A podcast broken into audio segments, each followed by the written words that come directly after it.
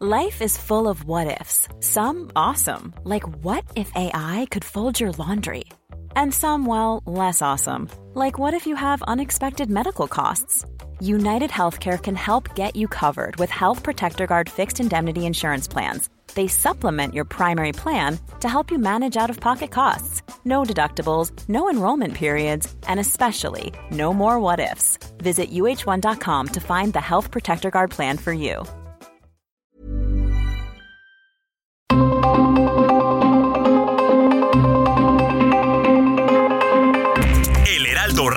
Presenta Zona de Noticias con Manuel Zamacona. Zona de Noticias, el epicentro de la información.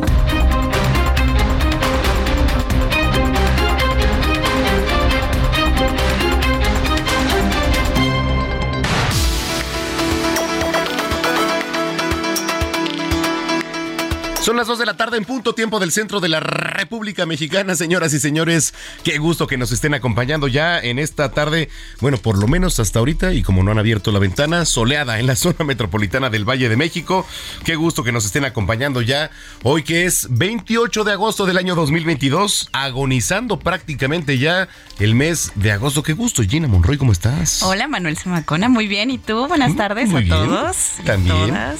Gina Monroy, para quien no la conoce, es nuestra jefa de información y aquí está también en cabina en este domingo, en donde, bueno, pues además de tener un gran programa por delante, como siempre, porque tenemos cultura, espectáculos, deportes y se llevó a cabo el maratón de la Ciudad de México. Fuiste a correr, ¿verdad? Sí, yo sí. te vi, yo, mira, me levanté a echarte porras. Gracias. Sí, este, sí. me aventé, digo, ganaron los. exacto. Ajá. Los de Etiopía, ganaron los de Etiopía, Etiopía, ajá, sí. Etiopía, sí. Pero los dejaste pasar. Los dejé pasar porque, pues bueno, este, ellos tienen un objetivo, ¿verdad? Keniano, Fue el primero, keniano, pero también de Etiopía, ¿no? Sí, la ganaron? mujer, ajá. El primero fue, ¿qué? ¿Una mujer? ¿Un keniano, hombre? Bueno, de todas maneras tenemos aquí a Uriel Ramírez para que nos dé los detalles por qué él estuvo ahí presente en el maratón. No corrió, evidentemente, porque, bueno, pues Fue a trabajar, fue a trabajar. fue a trabajar, no tiene el físico como, como uno, pero fue a trabajar. Bueno, oigan, los invitamos a que se pongan en contacto a través de nuestras redes sociales, arroba Samacona al aire, le repito, arroba Samacona al aire. Ahí nos puede escribir qué está pasando en su colonia, en su comunidad, en su unidad habitacional. También háganoslo saber porque somos una vía de comunicación para usted.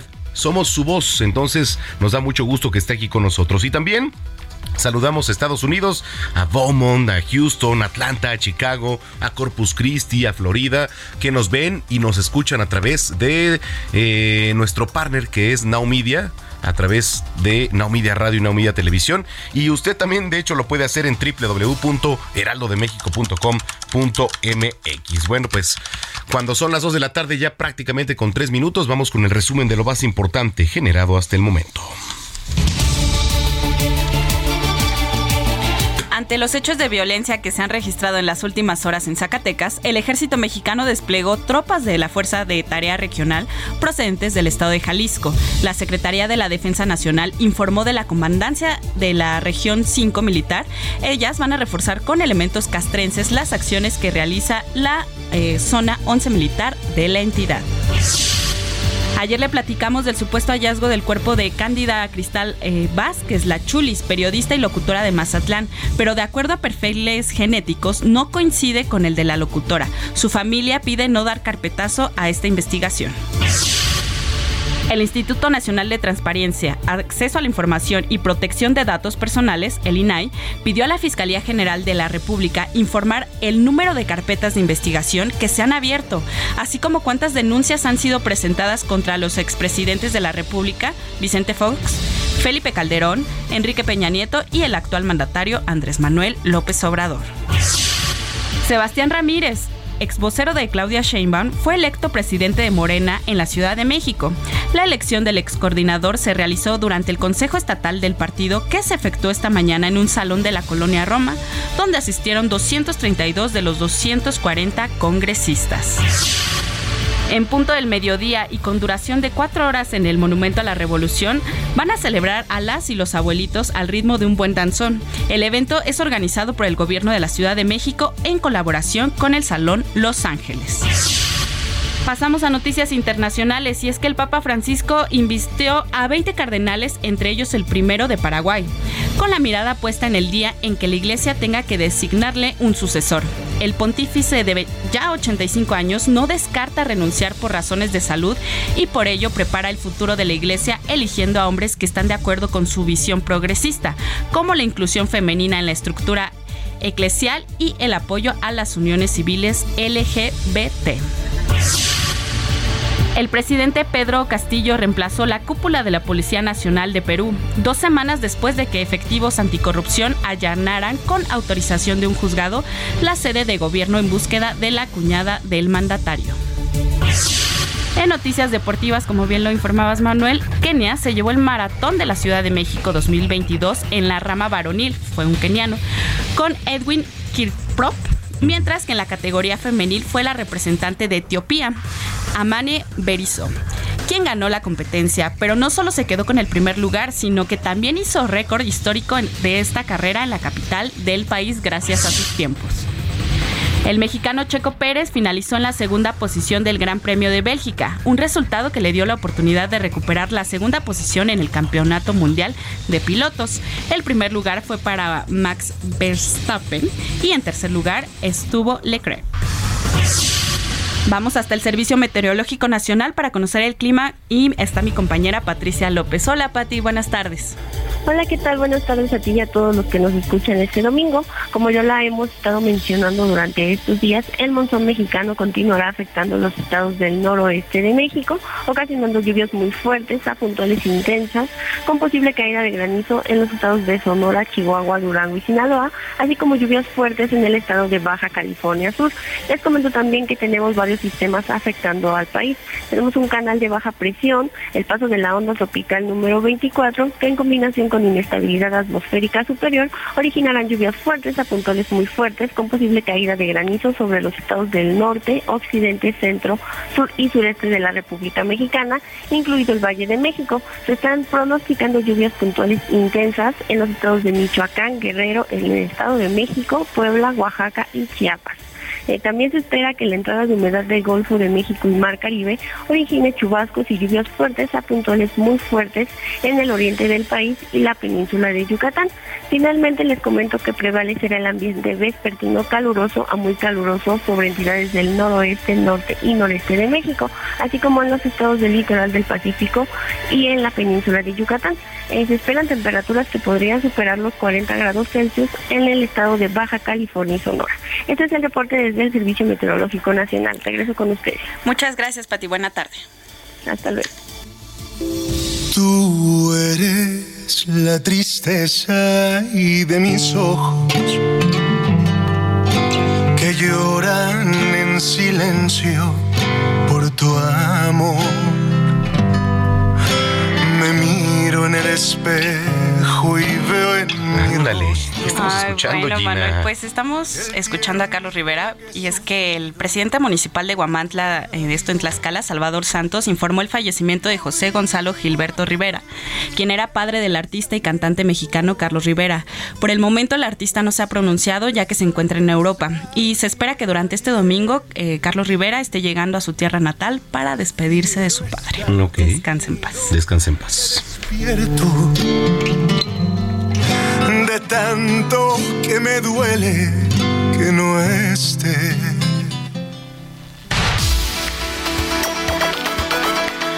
Muchas gracias, gracias Gina Monroy. Ahorita va a estar por aquí Uriel Ramírez para que nos platique del maratón, pero bueno, vamos a entrar de lleno ya con la información.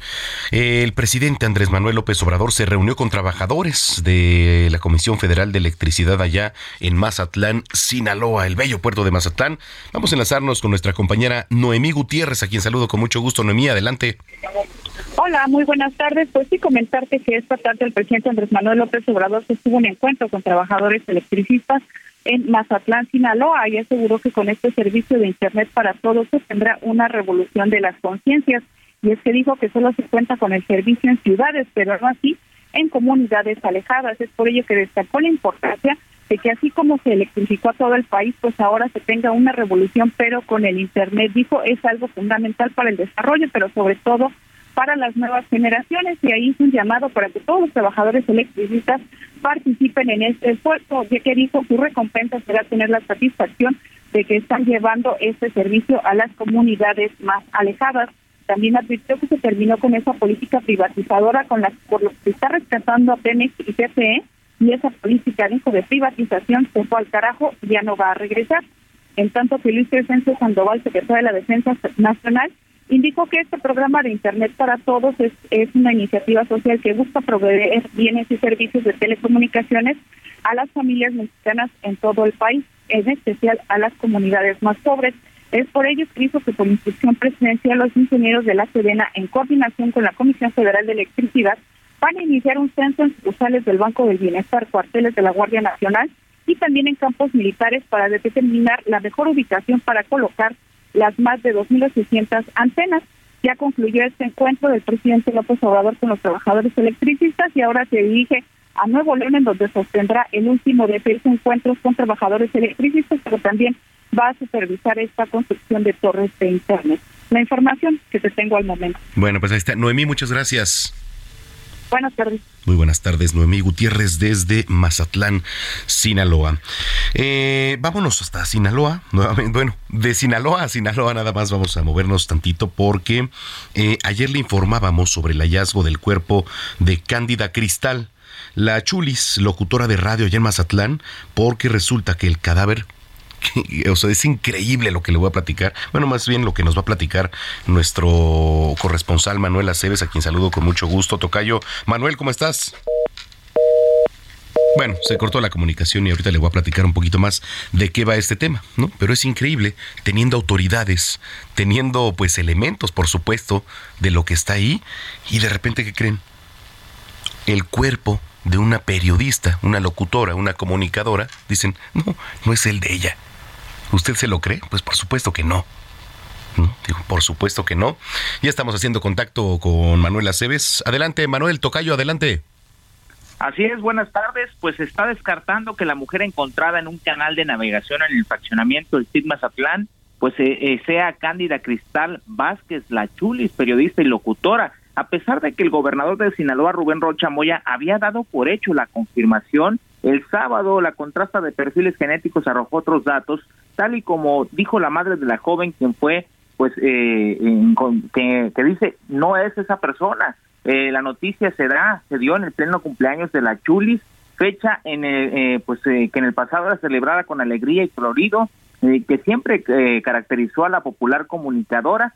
Sin embargo, pues en esta ocasión sigue siendo un misterio el paradero. Sus familiares han expresado pues que no no se trata de la misma persona porque la joven encontrada en un eh, canal de navegación del fraccionamiento del CID tenía un tatuaje en el cuello, mientras que su hija, la Chulis, no tenía ningún tatuaje. Y bueno, ya la confronta de perfiles genéticos confirma que no, por lo cual, pues nadie sabe dónde está Cristal, la Chulis, la comunicadora conocida que en 2021 fingió su muerte por razones que hasta hoy se desconocen. Había acudido a la Ciudad de México a realizarse una cirugía supuestamente por un tema de, de pulmonar, por un tema después del COVID-19, de fibriosis pulmonar, y ya no regresó, se había dicho que había fallecido en este procedimiento.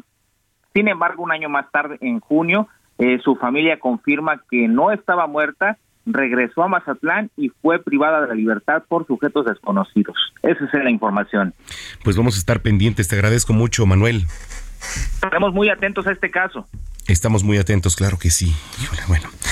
Bueno, de Sinaloa nos vamos hasta Zacatecas. Ante la inseguridad allá en la entidad, el ejército está desplegando tropas. Que bueno, me parece se habían tardado. Estefanía Herrera, qué gusto saludarte.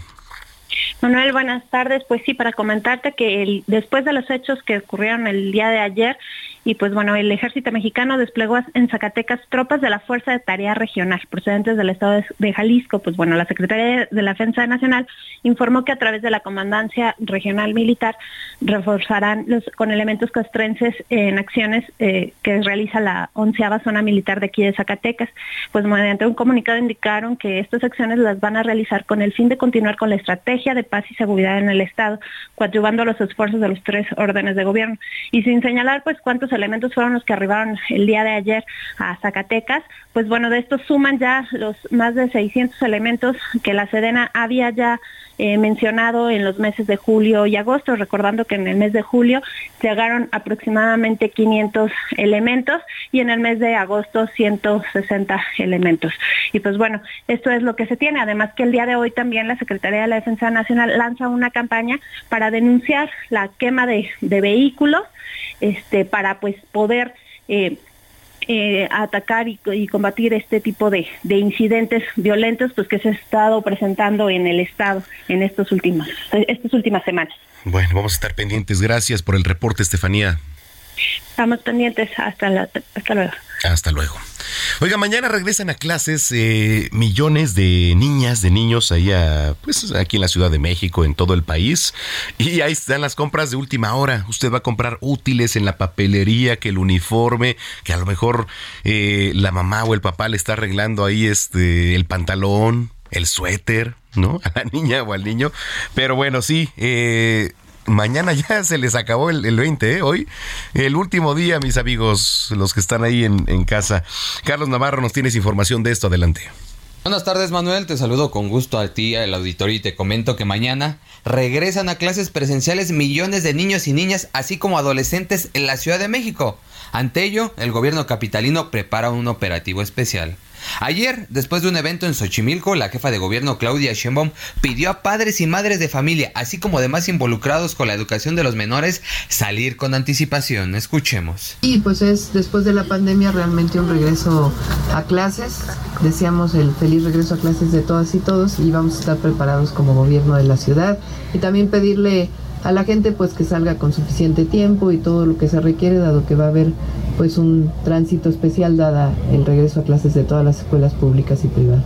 La mandataria capitalina informó que ya venían trabajando este tema con las distintas áreas del gobierno local. Escuchemos. Tuvimos el día de hoy una reunión con distintas áreas del gobierno de la ciudad, ya lo veníamos preparando, pero es importante que salgamos todos a recibir a los niños y a las niñas y vamos a estar pues desde los secretarios hasta eh, Secretaría de Seguridad Ciudadana con sus elementos apoyando para eh, pues evitar tránsito eh, ya sea por personas que se estacionan doble fila, etcétera.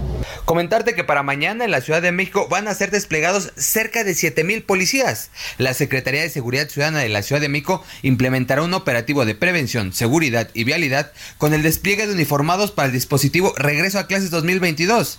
Este con la finalidad de salvaguardar la integridad física y patrimonial del personal docente, estudiantes y padres de familia. Manuel, la información que te tengo. Gracias, gracias Carlos Navarro, que por cierto ahorita que nos platicaba, pues mañana tenga eh, pues sus previsiones porque eh, va a haber bastante tráfico temprano. Regreso a clases, ¿qué significa? Que el tráfico pues esté por lo menos ahí de las 7 de la mañana, un poquito más adelante, a tope, las dobles filas. Entonces, pues una, paciencia y dos, precaución porque también hay que recordar que hay bastantes automóviles ahí en el pavimento. Oiga, la jefa de gobierno de la capital, Claudia Sheinbaum, informó que para finalizar este 2022 el campo de la Ciudad de México habrá recibido 4.100 millones de pesos. Dinero que, bueno, se da de forma directa a los campesinos, a los ejidatarios y no a través de las organizaciones ni tampoco intermediarios. Y esto, bueno, lo afirmó en el marco de la entrega de certificados agroecológicos a productores del campo para fomentar cultivos amigables con el medio ambiente y la salud de la población. Y bueno, eh, al recordar que la mitad del territorio de la Ciudad de México es forestal y rural, la jefa de gobierno, Claudia Sheinbaum, puntualizó que lo que quiere es que poco a poco se vayan utilizando productos ecológicos para que, bueno, se sigan fortaleciendo y enriqueciendo la tierra y también el suelo. Son las 2 de la tarde con 18 minutos.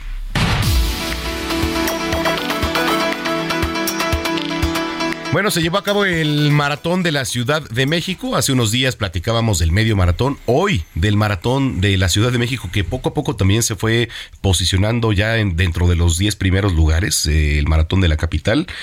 Y aquí está Uriel Ramírez, que nos tiene los detalles. Estuvo ahí corriendo. ¿Y ¿Cómo te fue, Uriel?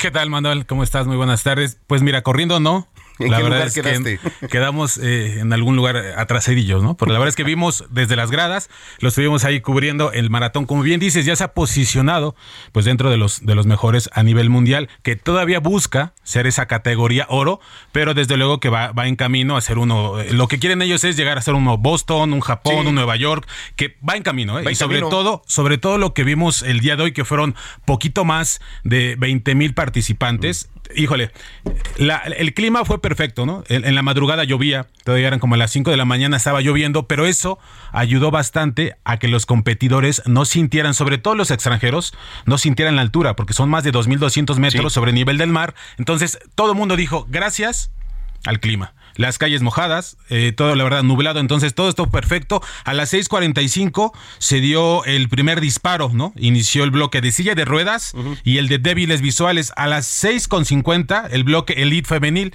y a las 7 en punto inició la competencia de la categoría Elite varonil y junto con ellos salieron los bloques A, B y C. Pasaron por principales avenidas de la Ciudad de México, monumentos históricos como, como Bellas Artes, como el Monumento de la Revolución, el Ángel de la Independencia, la Glorieta de los Insurgentes. Aquí en Avenida Insurgentes lo tuvimos, por afuera de las instalaciones del canal. Bueno, la etíope Amane Berizo rompió el récord histórico femenil y el keniano Edwin Kiprop fue el récord de ruta. En la rama femenil fue este Berizo con 2.25 y 0.4, mientras que en la rama varonil lo hizo Edwin Kikrop con 2 horas, 10 minutos y 48 segundos. En la femenil, el podio lo completaron la keniana Cynthia Kechipchirit con 2 dos horas, 31 minutos y 08 segundos y Mulín de Coco, esos nombres que este Sí, son complicadillos, ¿no? ¿no? Pero bueno, al menos vamos a decir que fueron kenianos y etíopes los que completaron y se llevaron el maratón. Desafortunadamente en esta ocasión, a diferencia del año anterior, no hubo mexicanos dentro del podio. Los mejores ubicados fueron Margarita Hernández con 2 horas 42 minutos 11 segundos en el quinto lugar en la rama femenil y Eloy Sánchez. Gil Barrera. Sí, Eloy Sánchez que el maratón anterior había quedado en segundo lugar. Bueno, en esta ocasión tuvo un tiempo de 2 horas 19 minutos y 51 segundos para ocupar el octavo, el octavo sitio. Platicábamos con Eloy al final de- del, del trayecto, Ya al final fue, del maratón, y dijo que en este año fue muy complicado porque ya se dedica a, a- ya, ya trabaja de 8 o 9 horas diarias en el ejército. Entonces, antes tenía la oportunidad de entrenar más tiempo y ahorita dice que combinar el trabajo con el entrenamiento, que es un poquito más complicado, pero bueno, que él quería y pretendía quedar dentro del top 10.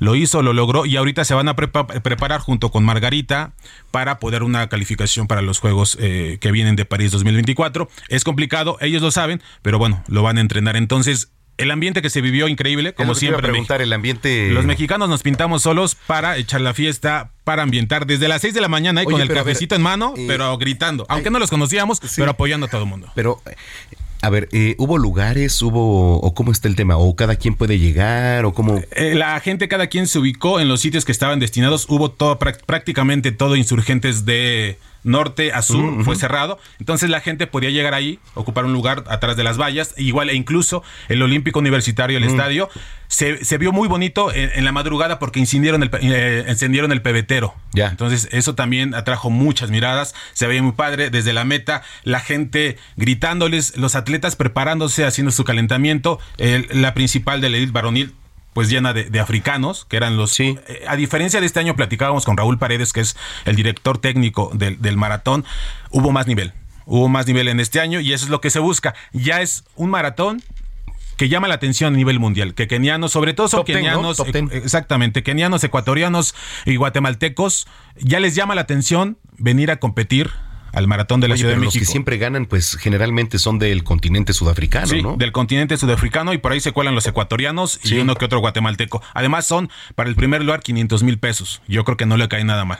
¿no? ¿Cómo te caerían ahorita? Y ahorita me caerían bien para mis pasajes nada más, que es lo que no traigo objetivo, pero eso es para lo que me alcanzaría, pero es buen maratón. La verdad es que es muy buen maratón, da puntos, entonces eso es lo que se espera, que entre en la categoría oro conforme van pasando las ediciones. Uriel Ramírez, tus redes sociales. Soy Uriel-Ramírez, ahí nos, ahí nos pueden encontrar para platicar y, que me digan todo lo que piensan. Bueno, el gran Uriel Ramírez Vega también da clases ahí en el centro de capacitación, por si quieren, ahí lo pueden tenemos cursos, ahí, tenemos cursos de, de, cómo no se debe hacer periodismo deportivo. bueno, gracias, gracias Uriel. Comenzamos la selección musical ya de hoy con el aniversario número 6 del Divo de Juárez, Juan Gabriel, y por eso estamos escuchando una de sus canciones más famosas hasta que te conocí del álbum Pensamientos y que cuenta con 115 millones de reproducciones en plataformas digitales. Es el Divo de Juárez. De tristezas, ni de lágrimas, ni nada que me hicieran llorar. Yo sabía de cariño, de ternura, porque a mí desde pequeño eso me enseñó mamá. Eso me enseñó mamá. Eso y muchas cosas más. Yo jamás sufrí Vamos a una pausa y regresamos con Manuel Zamacona a Zona de Noticias.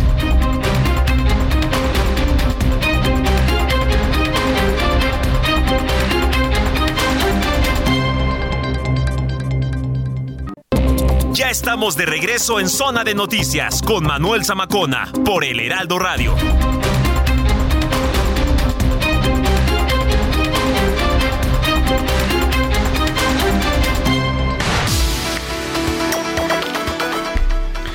Ya son las 2 de la tarde con 30 minutos, las 2 con 30 en el tiempo del centro de la República Mexicana. Muchas gracias por continuar con nosotros aquí a través de la señal de Heraldo Radio. Bueno, pues prácticamente estamos a unos días del cuarto informe de gobierno del presidente Andrés Manuel López Obrador. Y hay que entrar en análisis, por supuesto. Me da mucho gusto saludar a José Antonio Crespo, analista político que está en la línea telefónica. José Antonio, ¿cómo estás? ¿Qué tal? Bien, bien, gracias. Muchas gracias por tomarnos la comunicación. Bueno, eh, te preguntaría desde tu experiencia por dónde comenzarías a analizar el tema, porque bueno, pues eh, además de todo lo que se dice en la mañana, creo que vienen también ya miras a, elecciones el año que entra. ¿Cómo ves la situación ahorita en el país? Bueno, pues eh, obviamente todo lo que hace y dice López Obrador tiene como mira central la elección del 2024 y obviamente la estación intermedia es la del 2023, en particular la del Estado de México por la importancia que tiene porque se le ve como un factor determinante. No lo ha sido, pero siempre se le ve como que el que gana el Estado de México incrementa sus probabilidades de ganar la presidencial. Y en esta ocasión, pues sí puede ser un factor determinante o un factor por lo menos muy influyente por los recursos que implica, porque en el ánimo mismo se ve como que quien gane el Estado de México podrá ganar, o si hay o no coalición de la oposición, por ejemplo, eso podrá repetirse en el 2024 o no. Entonces, desde luego que van a centrar ahorita todas las baterías en, la elección del Estado de México. Pero a final de cuentas, el fin último del propio López Obrador es la del 2024. Él no puede permitir, ni va a permitir, o va a recurrir a todo lo que haga falta para garantizar el triunfo de Morena en el 2024. Entonces, todo lo que haga y diga, aunque tenga su propia lógica y sus propios objetivos, están también enfocados y alineados para eh, hacer una propaganda electoral que le permita garantizar el triunfo en 2024. Sí, por supuesto. Eh, y hablamos de un bastión importante. Ahorita de las primeras encuestas que veíamos, pues Delfina Gómez estaba ahí a la cabeza, pero eh, creo que todos los discursos van encaminados también a miras, digo, por lo pronto en 2023. Eh, creo que Coahuila no es un bastión tan importante como el Estado de México, pero eh, me parece que Andrés Manuel todo ya lo que encamina a decir en la mañana va en ese sentido. José Antonio, eh, ¿qué le está faltando al presidente Andrés Manuel López Obrador? Digo, sabemos que la oposición en lo que ahorita representa, tanto en lo legislativo, ¿no? sí le ha hecho ver algunas cosas, pero ¿qué le preocupa más al presidente? No, bueno, desde el lado de la oposición y los críticos falta muchísimas cosas. No ha cumplido cabalmente todo lo que ofreció, porque en parte era imposible. O sea, Muchos decíamos desde el principio del gobierno, pues no lo va a cumplir no porque no quiera, claro. sino que le está poniendo una utopía prácticamente, que se acaba la corrupción por completo, se acaba la impunidad, creceremos al 4 al 6%, el sistema de salud finlandés, dicen, pues aunque, digo, aunque tome las medidas adecuadas no se va a lograr, no en poco tiempo, pero si además no toma las medidas adecuadas, porque muchos de sus eh, proyectos han estado basados en premisas que no se corresponden con la realidad, pues evidentemente los resultados van a ser muy flacos. Y es lo que estamos viendo. Sin embargo, él tiene un discurso triunfalista y le basta con que le crean sus seguidores, que no son pocos, son muchos todavía, y le creen todo lo que diga en relación con su obra, en relación con que ya no hay corrupción, ya no hay impunidad, eh, que la economía va sobre ruedas pese a la pandemia, en fin, todo ese discurso triunfalista, pues se lo creen sus seguidores, los demás no. José Antonio, eh, la violencia, la ola de violencia que ha ocurrido en el país eh, y sobre todo que se ha desatado en las últimas semanas, eh, ¿podría perjudicar en algo a Andrés Manuel? Sí, pero de nuevo, entre sus no seguidores. Sus seguidores piensan que va todo bien, que va bajando la violencia, que está tomando el control y que es cuestión solo de tiempo para que veamos que los resultados son totalmente favorables, pero bueno, no se puede esperar en dos años. Ese es su discurso. Los que no pensamos así, también decíamos desde antes cuál era la estrategia para reducir la violencia y al narcotráfico, al crimen organizado. Pues básicamente dos. Crear empleos y becas para los jóvenes, al grado en que ya no iban a ir como sicarios y a falta de mano de obra se iban a caer los cárteles. Y la segunda, pues con un discurso moralizador un discurso de pues que hay que ser mejor amigos, hay que ser conciliadores todos, somos mexicanos, démonos un abrazo común y con eso se va a terminar la violencia. Obviamente ambas cosas eran fantasías, ahorita se va imponiendo la realidad y la violencia pues sigue muy alta, efectivamente, y más allá de la violencia, el control que están demostrando tener los cárteles cada vez mayor, cada vez en territorio más extenso, cada vez donde se ve el vacío del Estado, pues, pues ha crecido. Es decir, no decimos que eso no había antes, con Calderón, y con Peña, sino que vemos que cada vez más los cárteles van imponiendo sus reglas. Sí. Al grado en el cual, por ejemplo, pues la alcaldesa de Tijuana, pues de plano se le salió el subconsciente decir, bueno, ya sabemos que ellos pueden poner impuestos y, en fin, este eh, gastos, etcétera, eh, ilícitos, pero bueno, que se conformen con eso, que no toquen al resto de los ciudadanos simplemente que cobren su derecho de piso y también los que les están cobrando derecho de piso pues paguen para que no haya violencia. Eso es un reconocimiento de la rendición del Estado. Después quiso corregir, pero pues salió en subconsciente. ¿Cuántos funcionarios y gobernadores están eso mismo? Oye, José Antonio, finalmente ya para concluir, eh, se vienen presidenciables. Eh, Claudia Sheinbaum me parece que es una de las candidatas fuertes, ¿no? De las que el presidente Andrés Manuel López Obrador le pudiera alzar la mano. Pero Adán Augusto también, Marcelo Ebrard, ¿cómo, cómo los ves ahí en perfiles? Pues cada quien está haciendo lo que puede, pero hoy por hoy las probabilidades apuntan abrumadoramente en favor de Claudia. Por muchas señales, pues evidentemente todas las porras que le y las facilidades que le, que le genera López Obrador, las críticas, cuestionamientos y regaños a Marcelo Ebrard, eh, y porque muchos suponemos que Claudia sería la más eh, cercana a su proyecto y la que más estaría dispuesta a seguirse asesorando y a seguirse guiando por López Obrador. Con Marcelo, Adán, Adán no sabemos bien cómo reaccionaría, también es muy cercano a López Obrador, pero quizá tendría la fuerza de marcar una distancia. Y Marcelo, desde luego, que yo creo que le marcaría la distancia y corregiría aquello que él considere que no va bien.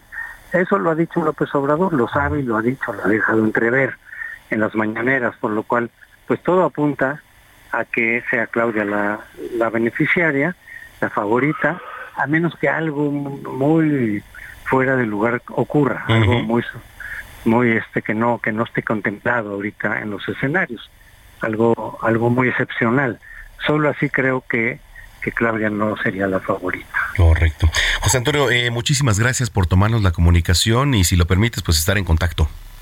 Con mucho gusto, claro que sí. Muchísimas gracias. Gracias. Hasta luego, José Antonio Crespo, analista político. Pues ahí está. Ahí está el panorama para lo que se viene ya en próximas fechas. Dos de la tarde ya con 38 minutos. Hablemos de tecnología con Juan Guevara.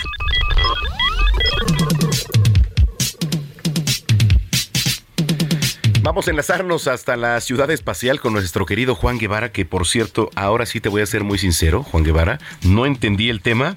Sonda Artemisa 1, ¿de qué se trata? ¿Cómo estás, Juan?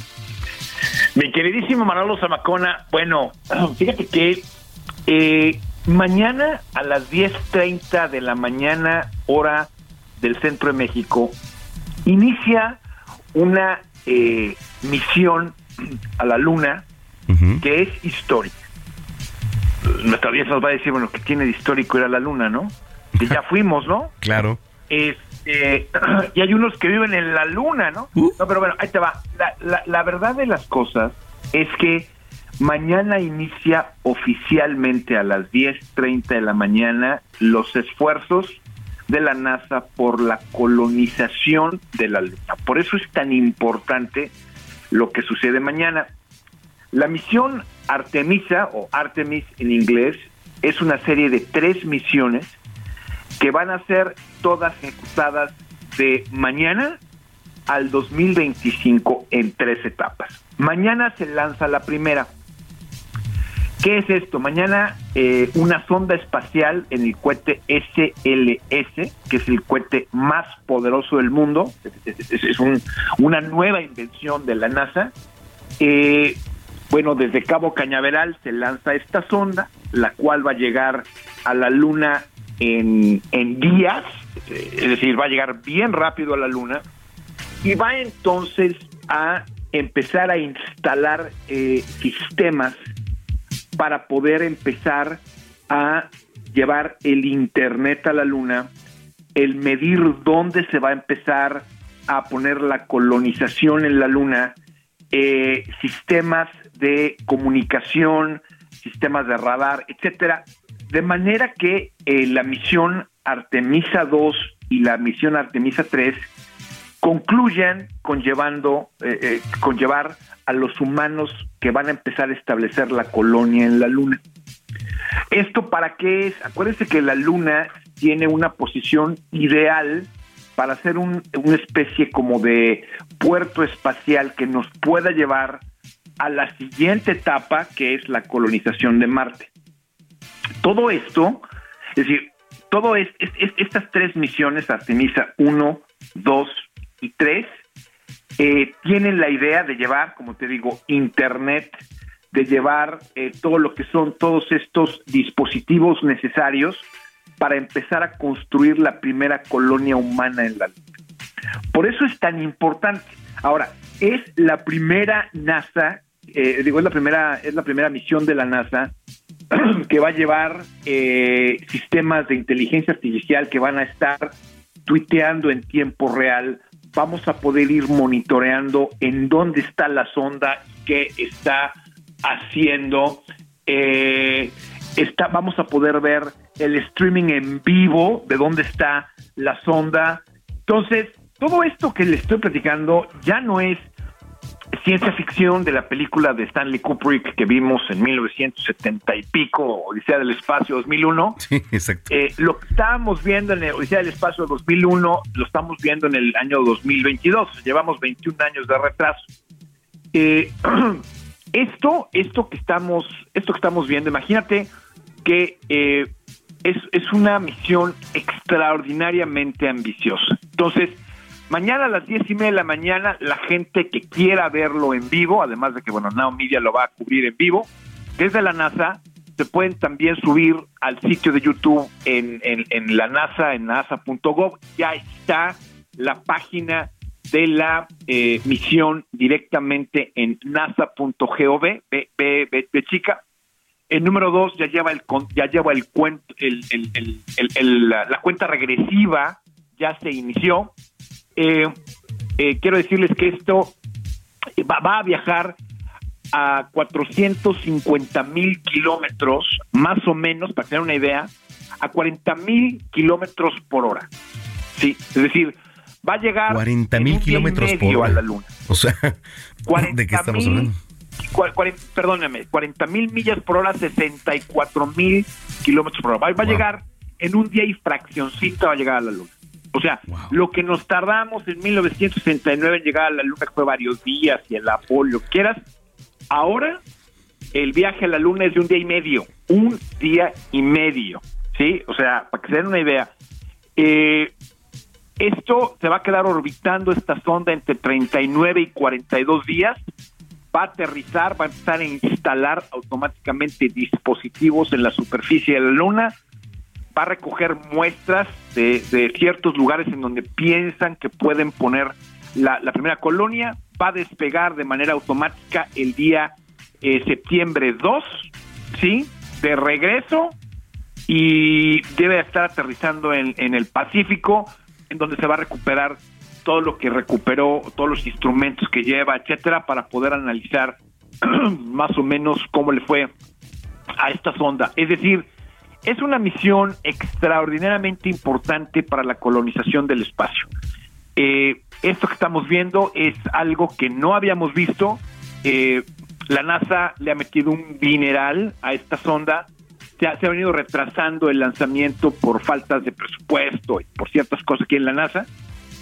Sin embargo, quiero decirles que esto es algo que eh, pues prácticamente nos lleva, yo creo que nosotros, fíjate, Samacona, yo creo que nosotros a nuestra edad nos va a tocar ver la colonización de la luna. Nos va a tocar ver la colonización. A nuestros papás les tocó ver cómo llegamos a la luna.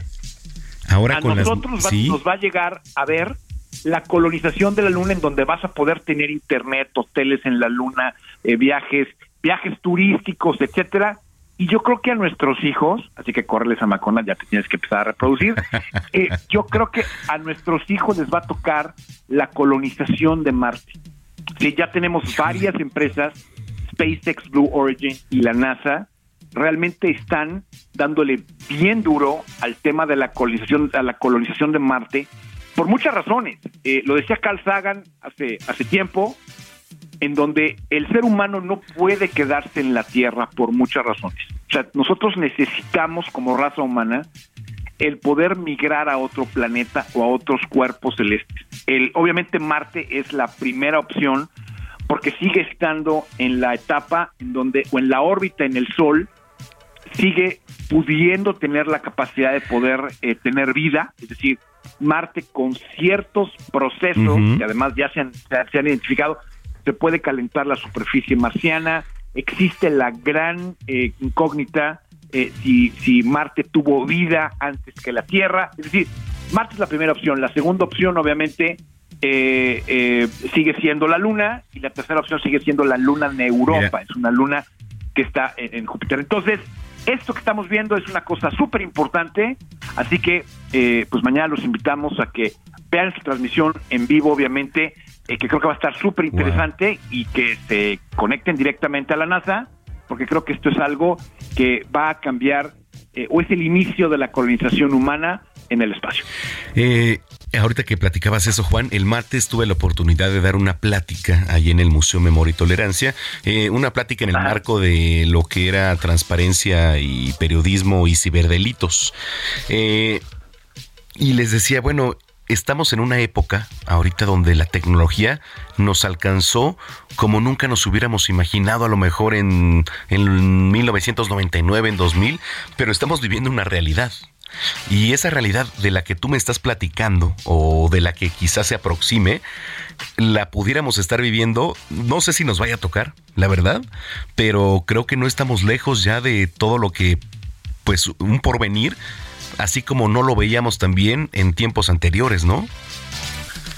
Bueno, déjame decirte que esta misión Artemisa 3, que es la que va a llevar la primera colonia a la Luna, se lanza en el 2025, estamos en el 2022, es en dentro de tres años. Entonces, la teoría nos dice que, bueno, sí vamos a ver el inicio de la colonización de la Luna en tres años, tres, tres mil días, ¿sí? Eh, 36 meses. Eh, eso es en donde estamos en este momento. Y bueno, dependiendo de cómo vaya la colonización de la Luna y dependiendo del el, tipo de actividades que se van a empezar a ver en la Luna, quizá en 25 o 30 años pudiéramos empezar a ver la colonización de Marte. Esto es algo que es una realidad. Eh, la tecnología tiene la facultad de moverse de manera exponencial, es decir, no es, no es lineal, el crecimiento de la tecnología es exponencial y normalmente algo que tú que, es importante es que eh, las reglas, las leyes, eh, el tema legislativo nunca va al corriente de la tecnología. Aquí hay cosas que no sabemos. ¿Cómo quién va a distribuir el terreno en la luna? ¿Vas a poder comprar espacio en la luna como compras aquí un terreno para tu casa? ¿Vas a poder empezar a hacer eh, situación de minería porque la luna es rica en minerales? Y esos, y esos minerales, ¿quién va a tener el acceso? si, si, si, si fuera por nuestro amigo el presidente de México, bueno, tu cuate, mío no tanto, este, pues, lo quería privatizar. hay un montón de leyes que no sabemos qué va a pasar con los recursos que se pueden extraer de la Luna. Entonces, los invito a que esto lo vayan viendo porque creo que es algo que nos toca vivir a nosotros, contemporáneos, y es, es, un, es un avance muy importante en la colonización de los seres humanos en el espacio. Oye, qué, qué interesante la gente que te viene escuchando. ¿Dónde te sigue, este, mi estimado Juan? Pues miren, les agradecemos mucho. Síganme, súbanle a su radio, pongan atención. Juan Guevara TV, te lo repito, Juan Guevara TV en todas las plataformas y envíenos sus preguntas utilizando el hashtag tu tecnología para poder contestarlas aquí en Zona de Noticias. Oye, te mando un abrazo, qué, qué gran tema y nos escuchamos dentro de ocho días. Pórtate mal, cuídate bien, mi querido Zamacona. Saludos. Gracias, saludos, Juan Guevara. Dos de la tarde ya con 50 minutos. Cine, cámara, acción con Gonzalo Lira.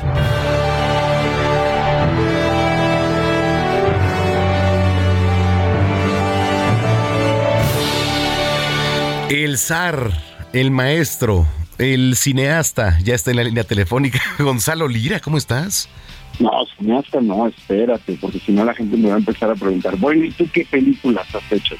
sí, ¿verdad? Sí, sí, tienes nos preguntan cuando, que seguramente así también cuando opinas de, política o de economía, bueno, ¿y tú qué has hecho, no? Claro. Este, pero yo que he hecho, he visto muchas películas, me les puedo decir, y les traigo tres opciones, no solo películas, también por ahí les traigo una, una serie documental eh, interesante que, que pueden ver este fin de semana eh, para, para cerrar bien la semana, ¿no? Como, como que domingo se, se, empieza a nublar, siento que hay ahí una, una amenaza de una lluviecita, entonces, mira, lluviecita y uno se encierra con una buena cobijita y, y, a ver una serie o una película, ¿no? Parece un gran plan, Manuel.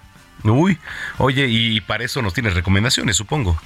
Exactamente, tengo les tengo recomendaciones dos eh, recomendaciones que encuentran en Netflix y otra eh, que tiene que, que, encuentran en Prime Video y que las tres tienen que ver con casos mediáticos interesantes y, que de alguna manera eh, nos muestran también cómo los medios de comunicación responden a, cierto tipo de situaciones. La primera, voy a ir como en, el orden cronológico de cómo ocurrieron históricamente los hechos retratados en esta película y esta serie. La primera es no Man of God, que sería algo así como eh, No es un nombre de Dios. Y es una película eh, protagonizada por Elijah Wood, que, seguramente lo recuerdan como el protagonista del Señor de los Anillos, era Frodo. Eh, Elijah Wood interpreta esta vez a el más joven del equipo de detectives que empiezan con una, una misión que en ese entonces pues era completamente nueva en los años 70 y era la misión de entender la psicología de los asesinos en serie. Y entonces a él le ponen, eh, le encomiendan entrevistar a Ted Bundy, este asesino en serie eh, que fue muy conocido, que fue muy famoso, incluso por ahí hay, hay una serie con donde están estas grabaciones de estas entrevistas. Hay otra película donde Zac Efron interpreta a Ted Bundy, porque Ted Bundy es un caso particular, ya que era un tipo guapo, era un tipo encantador, pero también era un desgraciado, ¿no? Entonces, eh, es muy interesante, nadie lo quería entrevistar y, y el Elijah Wood el personaje que logra entrevistarlo la película nos va mostrando cómo, número uno, eh, los medios de comunicación pues empiezan a meter presión eh, sobre esta entrevista, ¿por qué? Porque pues era un tipo eh, asediado, este no todo el mundo quería saber sobre él, pero como también eh, él tiene que frenar el tren y decir, lo que yo necesito es empatizar con una persona que nada tiene que ver conmigo y cómo empieza a abrir esas puertas para empatizar con un asesino es lo que hace de esta película algo muy interesante. La encuentran en Netflix. Ahora, también encuentran en la plataforma de Prime Video otra película que se llama Trece Vidas.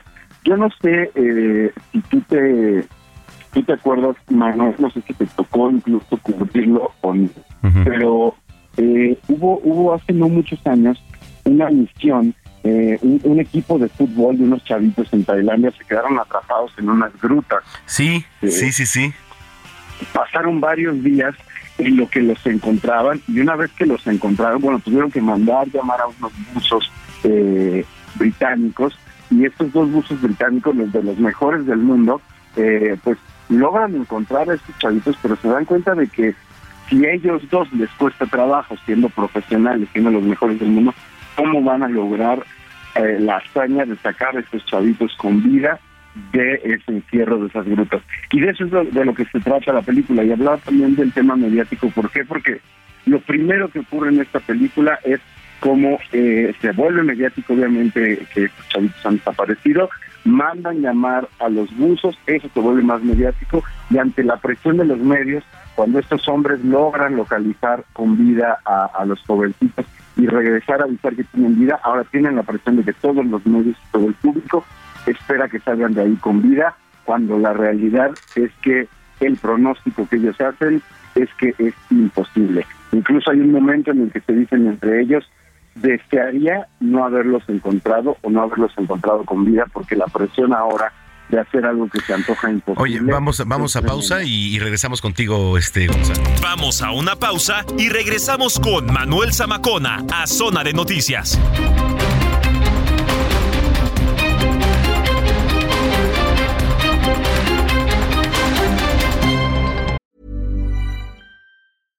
Spring is my favorite time to start a new workout routine. With the weather warming up, it feels easier to get into the rhythm of things. Whether you have 20 minutes or an hour for a Pilates class or outdoor guided walk, Peloton has everything you need to help you get going. Get a head start on summer with Peloton at onepeloton.com.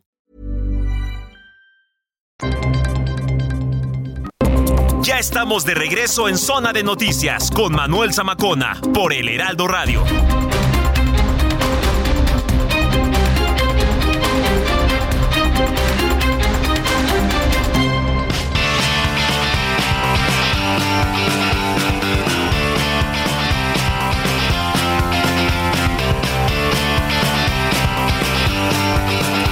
Son las 3 de la tarde en punto en el tiempo del centro de la República Mexicana. Las 3 en punto. Muchas gracias por continuar con nosotros. Para los que ya estaban en sintonía, para los que lo acaban de hacer, bienvenida, bienvenido a este espacio de noticias que es la mejor revista del fin de semana. Aquí usted está en el lugar correcto que es Zona de Noticias. Estábamos platicando con Gonzalo Lira, espero que no nos haya colgado. Mi estimado Gonza, ¿sigues por ahí? Aquí seguimos, aquí seguimos. Estábamos terminando de platicarle a la gente. Bueno, le recomendamos primero No Man of God, esta película con Elijah Wood sobre el hombre que entrevistó a, a la asesina en serie Ted Bundy, que vale mucho la pena. Y después les platicábamos sobre 13 vidas, que es la película que está en Prime Video con Colin Farrell sobre esto y Viggo Mortensen sobre estos eh, chavitos tailandeses que se perdieron en unas grutas y bueno la misión para rescatarlos y ya por último también hablando de eh, hechos de la vida real que fueron atravesados por por los medios estrenó en Netflix una una serie documental sobre el caso eh, Florence que Ah, sí. está muy está muy bien armado este Manuel porque eh, me he encontrado con varias personas que no recuerdan tal cual como del todo qué qué- qué fue todo lo que ocurrió no o sea hay quien se acuerda eh, pues de la controversia sobre el montaje televisivo hay quien se acuerda sobre todo el, el lío diplomático que conllevó el caso eh, y creo que lo que lo que logra hacer esta serie es que en cinco episodios eh, muchos de los de los eventos obviamente pues eh, tienen eh, testimonios televisivos de lo que ocurrió pero también hay algunos momentos que son recreados eh, rearmados con eh, a través de los testimonios como si se tratara de ficción. Lo que es muy interesante es que pues nos muestra las diferentes versiones de quienes participaron en el caso, desde los medios, desde las autoridades, desde las víctimas, eh, victimarios, e incluso por ahí personajes que no sabemos que formaban parte de esta historia.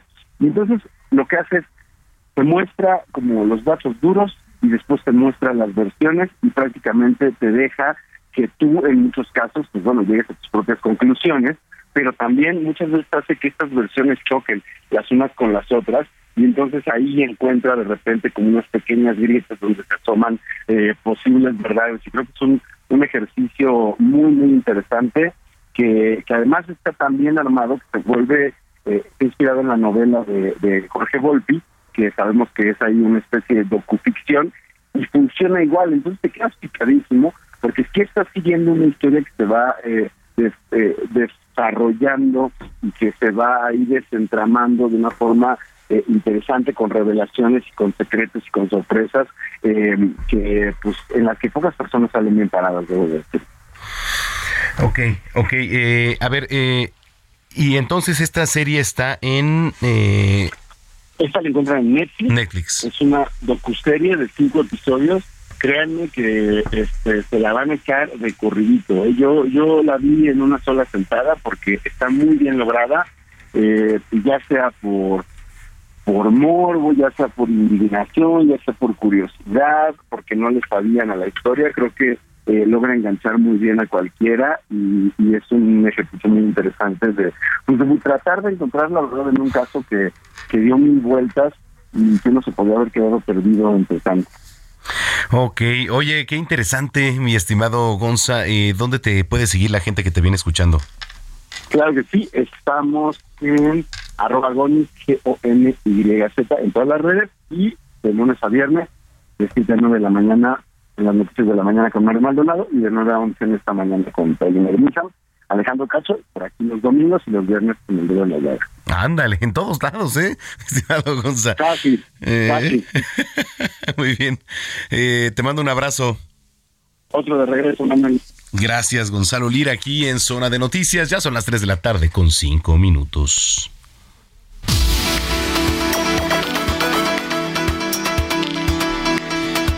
Bueno, pues eh, siempre me da un gusto recibir, digo, usted lo escucha ya a partir de hace dos fines de semana prácticamente, pero ya está aquí Verge Skerli con las recomendaciones teatrales. ¿Cómo estás, Verge? Hola Manuel, ¿cómo estás? ¿Qué dices? ¿Todo bien? Todo bien, gracias. Saludos al público. Domingo relajado, ¿no? Para, Relax. Para decir al- a los que nos vienen escuchando, oigan, pues láncese al teatro, ¿no? Exacto, exacto. Traemos, eh, traemos unas recomendaciones. Eh, pues mira, eh, Sola en la Oscuridad eh, se está presentando en el Centro Cultural Manolo Fábregas, ahí en el Teatro México. Y es una, una historia muy, muy interesante, es un thriller policíaco que este, la verdad es que te mantiene al filo de la butaca todo el tiempo. Este, y Tati Cantoral, la verdad, nos está regalando una actuación eh, magistral. Y bueno, eh, se está extendiendo la temporada una semana más, entonces todavía la pueden alcanzar a ver. La siguiente semana, todavía hasta el fin de semana, se va a presentar los viernes a las 6 y a las 9, los sábados a las 6 y a las 8 y media y los domingos a las 4 y media y 7 de la noche.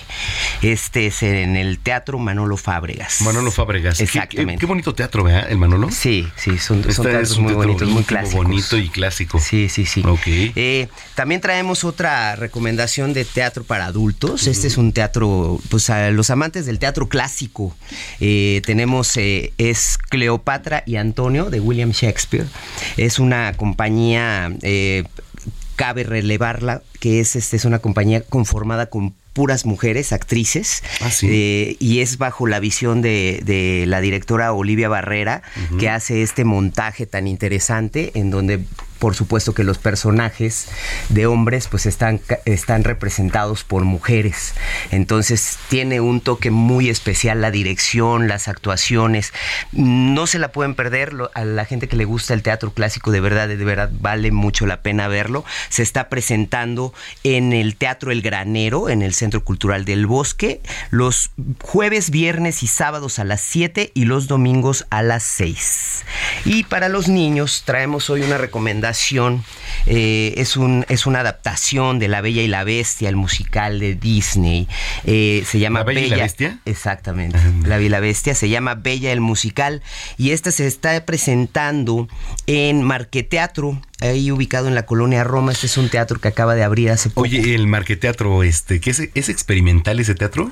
Fíjate que es, es un teatro que es, que es, relativamente nuevo, tiene como dos o tres años que abrieron. Entonces es un espacio que se está, se están presentando muchas cosas. Sí. Tiene, tiene una cartelera muy rica en cuanto a espectáculos, porque como están haciendo teatro infantil, están haciendo teatro de comedia, están haciendo ya. incluso espectáculos drag queens. O sea, se Hoy presentan. has participado hoy en el Marqueteatro. Eh, pues sí, ya, ya he participado ahí en algunas cosas y este y la verdad digo es un teatro muy bonito y además sí. que está en una zona que en donde pues desafortunadamente se fueron cerrando muchos teatros en, en la zona centro sí. y ahora pues es una nueva opción para el público.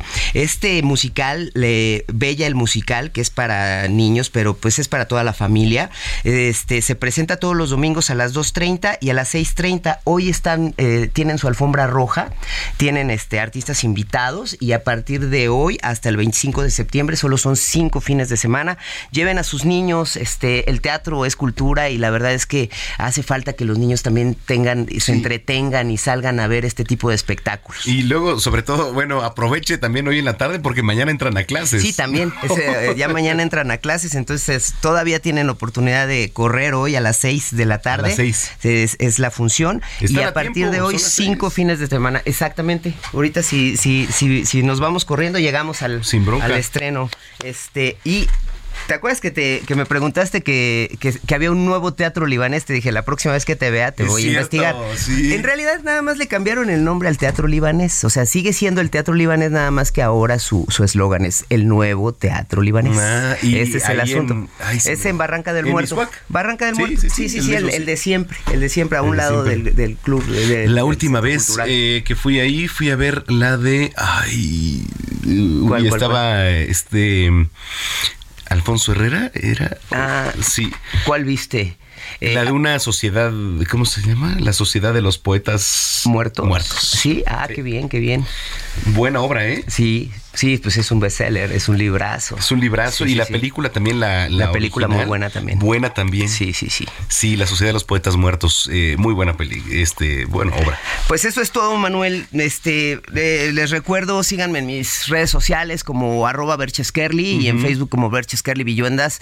Eh, y bueno, pues la semana que entra ahí, por acá nos vemos, les traeremos unas recomendaciones nuevas. Oye, y de esas que me acabas de platicar, ¿con cuál te, te quedas más o menos? Pues mira, la verdad a mí el teatro clásico sí me gusta mucho. Y, y sobre todo, de verdad, este, este montaje Cleopatra y Antonio. Cleopatra y Antonio. ¿Dónde está? eh, eh, está en el Teatro El Granero.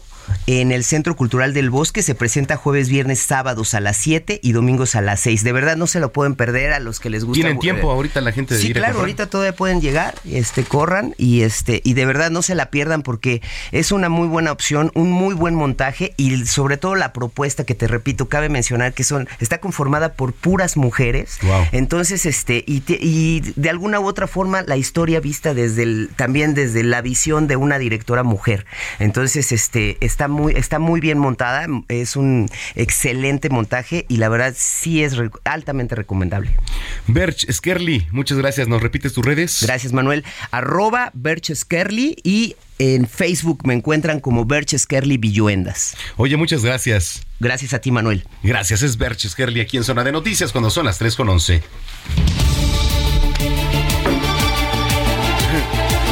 Lanzó mi querido este productor así como ya vámonos un resumen. Espérame, porque está Gina Monroy aquí. Gina, ¿cómo estás? Hola, buenas tardes a Es más, todos. vamos a bajarle al, al de este y vamos a como que a repetirlo. ¿Te parece Ok, bien? me parece muy bien. Muy bien. Gina, ¿cómo estás? Muy bien, ¿y tú, Manuel? ¿Todo Buenas bien? ¿Qué tardes. ha salido de nuevo? ¿Ya traes nuevas noticias? Pues sí, siempre hay nuevas noticias, aunque sea domingo. Aunque sea, aunque sea domingo, pues sí, Siempre claro. hay noticias. Oye, te voy a platicar algo. Desde que estaba en otra radiodifusora, siempre me tocan, eh, pues, tragedias. Me tocó el helicópterazo, bueno, cuando se cayó, eh, de. Marta Erika Alonso y Rafael Moreno Valle en su En momento. pleno diciembre. En diciembre también el incendio del Mercado de la Merced. Mm. Cuando yo estaba en Acústica Televisión en ese momento, en un piso 32, en Paseo de la Reforma, yo conducí un noticiario en televisión de 1 a 2 de la tarde. Me tocó el temblor en vivo. El de Hay 2017. video. Hay videos. Sí, hay si videos. lo quieren ver. No, y este, ahorita te lo voy a pasar, ahorita, los- ahorita se los voy a mandar. Y este, pero siempre me han tocado cosas. Digo, no sé si agradecer o decir, oye, pues qué onda, porque también uno como periodista, pues la labor es comunicar. Y de repente esas cosas, pues Sí. agradeces poderlas comunicar. Claro, ¿No? totalmente. Pero bueno, pues así está Gina Monroy. Ahora sí, ya está aquí Gina Monroy, nuestra jefa de información, con el resumen de noticias.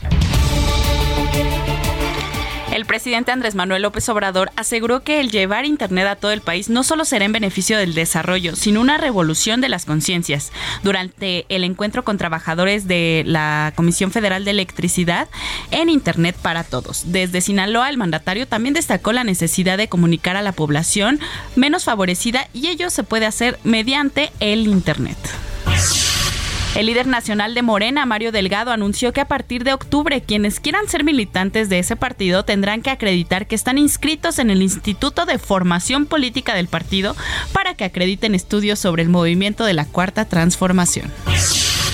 Afectaciones en por lo menos 29 viviendas fue lo que provocó una intensa lluvia acompañada de tormenta eléctrica que se registró en el municipio de Tepejil del Río, así lo informaron los servicios de emergencia del estado de Hidalgo.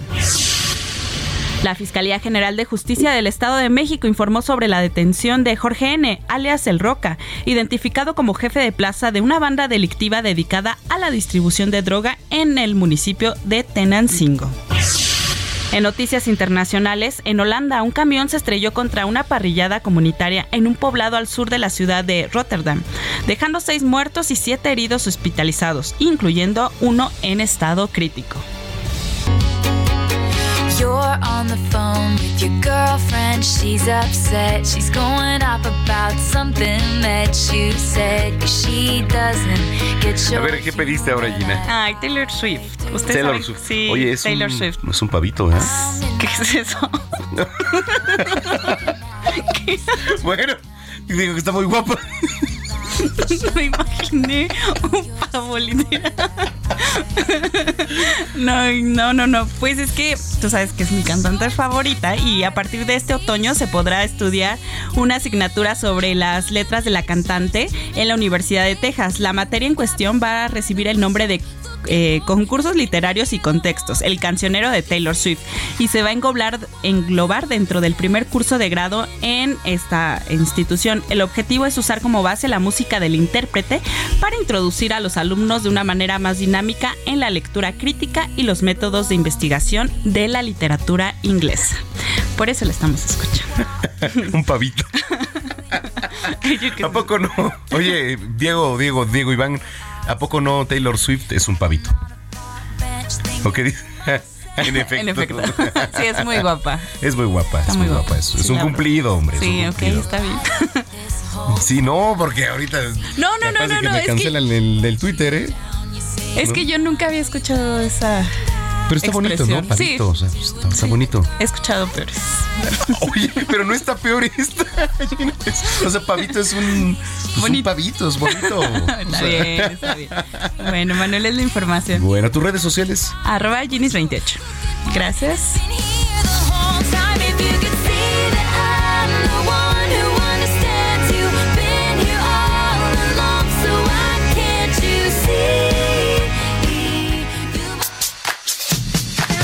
Zona de espectáculos con Nayeli Ramírez.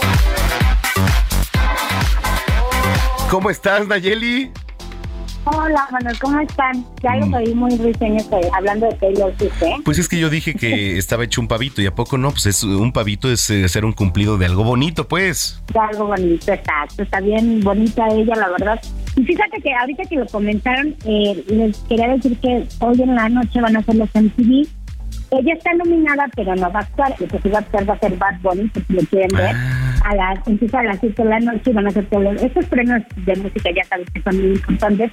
Y Bad Bunny obviamente también está, tiene todas las categorías habidas y por haber, a ver cuántas se lleva. Y es el más esperado en el escenario. Oye, a ver qué, con qué cosas sale. Oye, y este Bad Bunny, digo, está en la en la mira pues mundial prácticamente, pero entonces los MTV, pero va a cantar, está nominado o qué anda haciendo? Está nominado, tiene 18 nominaciones, o sea, todas.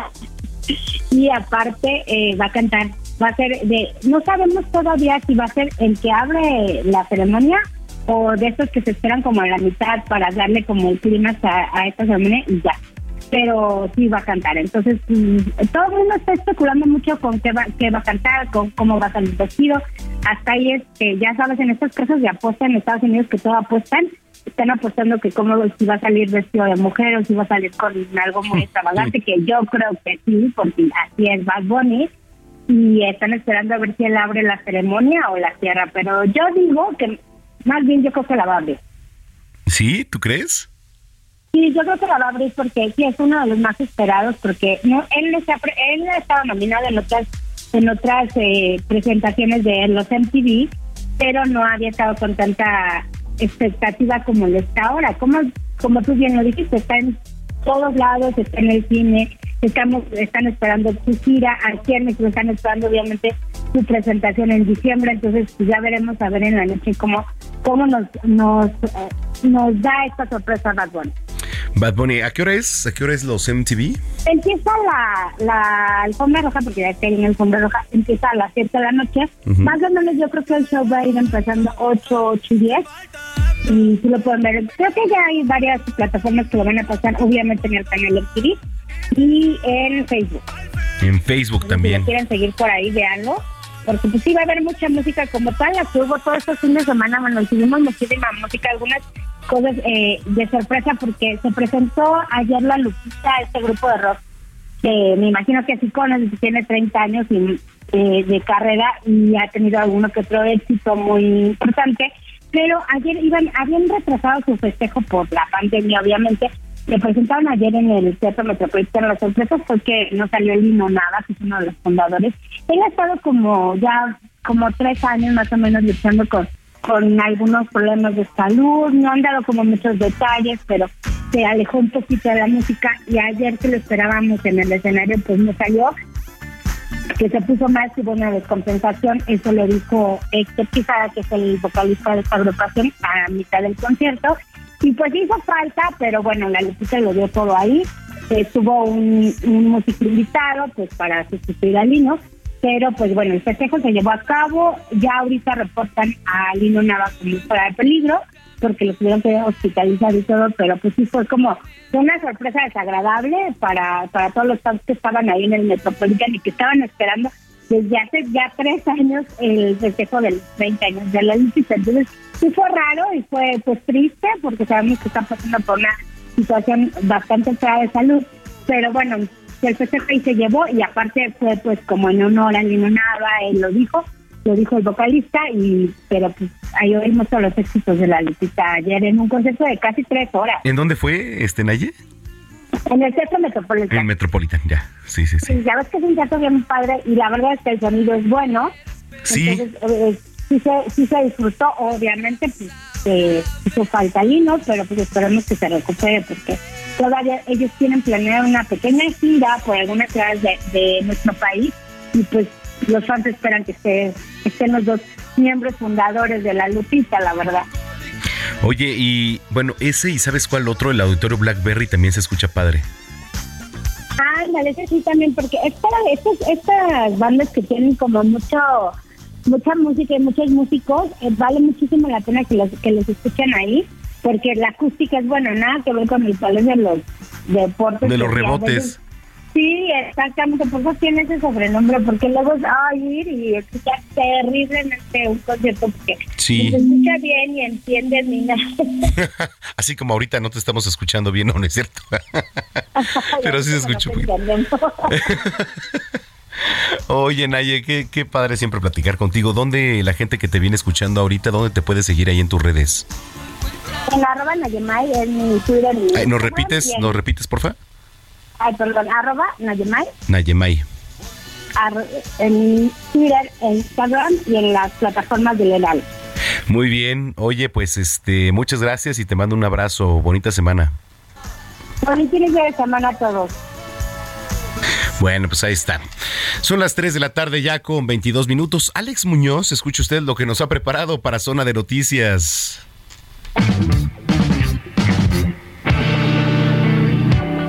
Yo soy Alex el Panda y estas son las series impausables de la semana. Desparejado en Netflix. Conoceremos a Michael, un hombre gay que pensaba que su vida era perfecta hasta que su marido lo dejó después de 17 años de relación.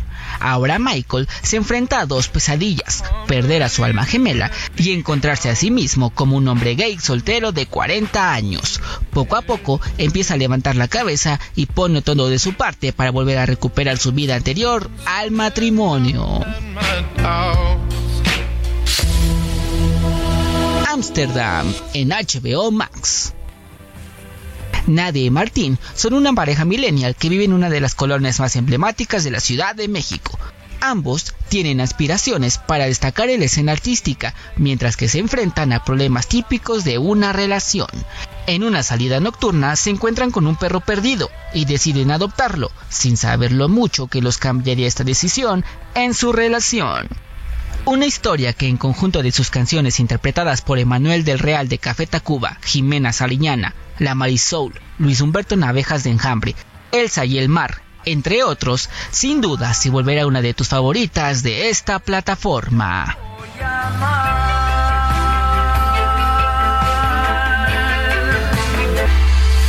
Pam y Tommy en Star Plus. ¿Qué pasaría si tu video prohibido con tu pareja saliera a la luz y se hiciera viral? Ahora imagina que tú y tu pareja están en el ojo de la escena artística de los años 90. Una miniserie de 8 capítulos, donde conoceremos la historia del video sexual entre la actriz Pamela Anderson y Tommy Lee, que fue un fenómeno en los inicios del Internet. Después de que un contratista descontento lo filtró a través de las redes y lo vendía en VHS de manera clandestina, y al final se terminó volviendo una sensación mundial. En esta ficción nos muestran parte de lo que vivieron los protagonistas después de la inusual filtración. Si quieres conocer más, sígueme para descubrir estas y más recomendaciones de tus plataformas favoritas en todas las redes sociales como Impausable con Alex el Panda. Bye.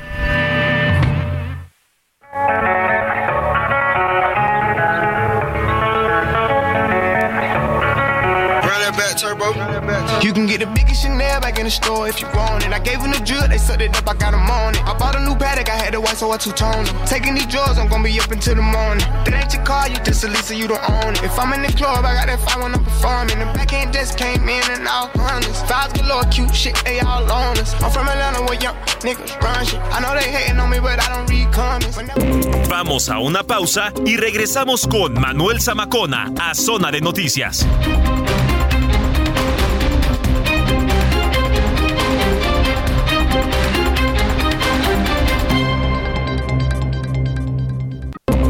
Estamos de regreso en Zona de Noticias con Manuel Zamacona por El Heraldo Radio.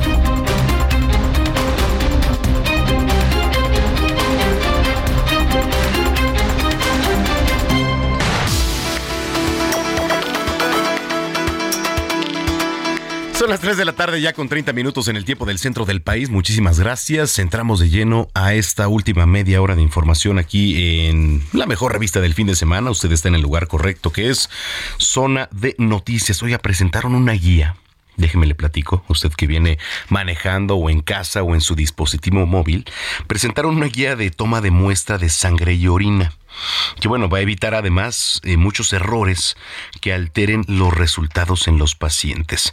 Me da mucho gusto platicar con José Antonio Duarte, eh, de Medical Affairs Manager y American eh, Central y del Caribe de Vecton Dickinson. José Antonio, qué gusto. Hola Manuel, muy buenas tardes. Gracias por tomar la llamada. Con mucho gusto. Eh, a ver, platícanos un poquito de lo que estaba yo poniendo en contexto. Eh, ¿Cómo va a ser esta guía de toma de muestra? Es una guía que va a permitir eh, referirse, digamos, a toda la gente del área de la salud que toma muestras de sangre y orina, que como tú sabes, Manuel, son las más frecuentes en un proceso de prevención o de eh, atender Sí. a un paciente que está enfermo y estas guías van a poder ser consultadas tanto por enfermeras, químicos clínicos, médicos o quienes estén eh, envueltos en este proceso de toma de muestras para poder hacerlo pues de la manera adecuada y con eso disminuir los riesgos y los errores que hay en este proceso del laboratorio y de la medicina que es bastante variable. Riesgos y errores. Eh, mira, eh, yo la verdad es que me llevo, digo, estando en el, en el medio, con muchos deportistas, yo me llevo con beisbolistas, con futbolistas, con luchadores, la verdad. Y este, y son personas a las que les toman muestras de, de orina para eh, el antidoping se toma por ahí, ¿no? También es. Así es, así es. Entonces, eh, ¿puede ser maniobrable o puede ser este vulnerable el, el dopaje? Sí, por ejemplo, muestras de orina, eh, el impacto que puede tener una mala recolección puede influir ¿no? en un falso positivo, ¿no? En decir sí hay una sustancia en este paciente o en esta persona, cuando no es así, si no se hace de manera adecuada. Lo mismo puede pasar en un proceso de muestras de orina para una prueba de embarazo o para otro tipo de monitoreo. Incluso pensemos en, en las eh, infecciones de vías urinarias. Cuando esto no se hace de manera adecuada, que es esta parte del proceso de la toma de muestra de la orina, puede ser que aparezca un, eh, una bacteria que no está en el paciente, sino que se contaminó la muestra y entonces haga que el médico prescriba un antibiótico. Ese antibiótico no es necesario para el paciente y con esto pues se incrementa el riesgo de la- del aumento de la resistencia a los antimicrobianos y además que el paciente gasta una cantidad de dinero que no era necesaria. Sí, eh, bueno, esta guía de toma de muestra, digo, va a tener este... mm, ¿Es una prueba piloto apenas o cómo va a empezar? No, fíjate que reunimos a un grupo de expertos del área de la salud, de instituciones como el Instituto Nacional de Nutrición, de Cancerología, el Nacional de Pediatría, hospitales como privados como el Español, ABC Médica Sur y universidades eh, a nivel nacional que participaron en una sesión de trabajo en donde se revisaron estos documentos. Se hizo un, un concentrado de toda la información que hay acerca de las muestras a nivel mundial y se adaptó a una realidad mexicana. Entonces, estos son un primer volumen que tiene tres guías de toma de muestras de sangre y de orina. Vendrá un segundo volumen el próximo año y esto está a disposición de toda la población del área de la salud para que lo puedan usar y lo implementen en sus tomas de muestra de este tipo de, de biológicos. Qué interesante, esto ya podría ser un, digamos, eh, común denominador en el área farmacéutica, en todo lo que tiene que ver con tomas de muestra. E- Esa es la intención, Manuel, justamente que, que esto pueda ser utilizado en, en universidades donde se egresan enfermeras, médicos, químicos clínicos, en las instituciones públicas y privadas, y en algún momento pudiera ser a lo mejor una iniciativa para una norma, porque hoy no existe en nuestro país una norma enfocada a esta parte de las tomas de muestra en el laboratorio o en el hospital, y creo que podría funcionar más adelante en ese sentido. Bueno, oye, eh, redes sociales eh, para que la gente que te viene escuchando, José Antonio, ¿dónde te los puede seguir? Claro, nos pueden seguir, bueno, con mi nombre, José Antonio Duarte, en redes sociales, en LinkedIn, y también pueden descargar esta información, en, en, por ejemplo, en, el- en la página del Instituto Nacional de Nutrición o en la página del Colegio de Químicos Clínicos de Chihuahua, que son instituciones que han participado en la Benemérita Autónoma de Puebla, en fin, e- esas eh, universidades que participaron, institutos, van a estar también subiendo esta información a sus páginas y ahí las pueden encontrar. Oye, muchas gracias. Gracias, José Antonio, por haber platicado con nosotros. No, un gusto y, y, pues, la verdad es que para nosotros es una satisfacción seguir impulsando el mundo de la salud en México. Claro que sí, cuenta con nosotros. Gracias, José Antonio. Hasta luego, Manuel. Buena tarde. Muy buena tarde, José Antonio Duarte, Medical Affairs Manager de American Central y del Cari- de- bueno, de América Central, es que ya estaba leyendo todo en inglés. De América Central y del Caribe de Beckton Dickinson. Ya son las 3 de la tarde con 36 minutos.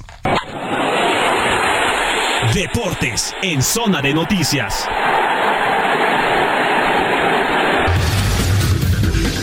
Estaba yo muy gringo. Robert, Robert San Germán, ¿cómo estás? Querido Manuel, yo te estoy con tu acento gabachón, pero bien, acá andamos, mi querido amigo, para platicar deporte. Saludos a toda la gente que nos sintoniza. Y aquí a mi amigo Manuel Zamacona. Gracias, Robert. Oye, ¿con qué nos arrancamos? Ay, ve, hasta te haces, hasta te haces güey. El equipo de Pumas contra Chivas, ¿no? ¿Quieres hablar de ¿Qué? ¿O qué, ¿O qué vas a querer hablar de hace una semana que este, tu gente no quiso hablar de la América contra Cruz Azul porque sé que vayan le van a Cruz Azul de la forma que quisieron flotar? Puma Chivas. Ah, no, a Pumas. Ah, La verdad es que ya no es sorpresa, cualquiera le mete tres a Pumas, ¿eh? Sí, sí, sí, sí. O sea, cualquiera nada más tres goles metió tres, pero los demás han metido de a tres. O sea, hay cuero para repartirle a los Pumas cuando se puede. Entonces, la verdad es que Chivas ahí va poco a, eh, poco a poco. A ver, ojo, amigo, y creo que debemos de ser muy claros. Pumas no es parámetro para nadie en estos momentos, ¿eh?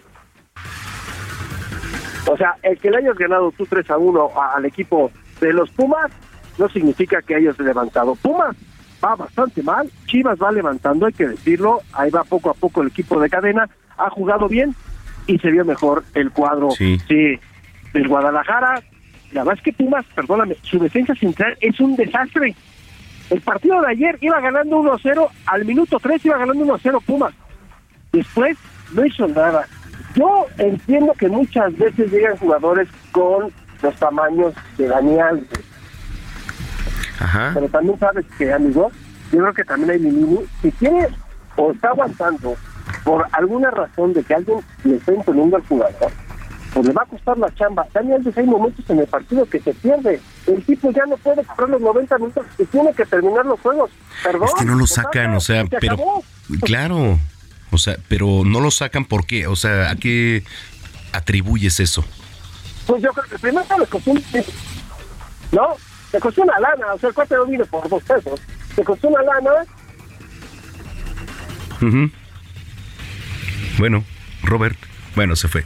Pero sí es la realidad, mire, eh, estábamos viendo los partidos y bueno, Dani Alves ya es un jugador, es un veterano, ¿no? Y teniéndolo aquí en la Liga MX, eh, creo que es un muy buen atractivo teniéndolo pues unos 45 minutos, pero creo que también de intercambio serviría bastante para la aportación del equipo, creo yo. Pero bueno, esas ya son cuestiones de, de técnicos. Oiga, y en los deportes, rapidísimo, eh, ¿ya está Robert?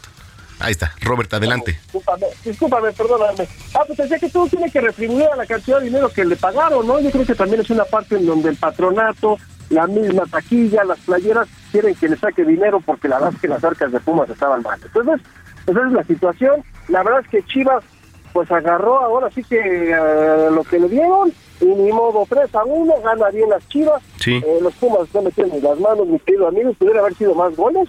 La verdad es que Gil Alcalá, el portero de, de, Pumas, la verdad es que hizo bien las cosas a pesar del 3 a 1, pareciera que no. La verdad es que hizo bien las cosas y desgraciadamente para el equipo de los Pumas pues se llevan otros tres goles.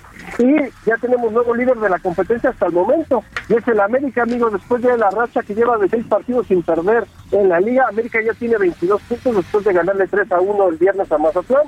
Y con eso el equipo del Tano Ortiz, que también se hablaba que lo queríamos correr todos hace tres semanas, cuatro, de que era muy malo, pues ya tiene el América, ahí va poco a poco el América, ya es el primer lugar de la competencia con 22 puntos.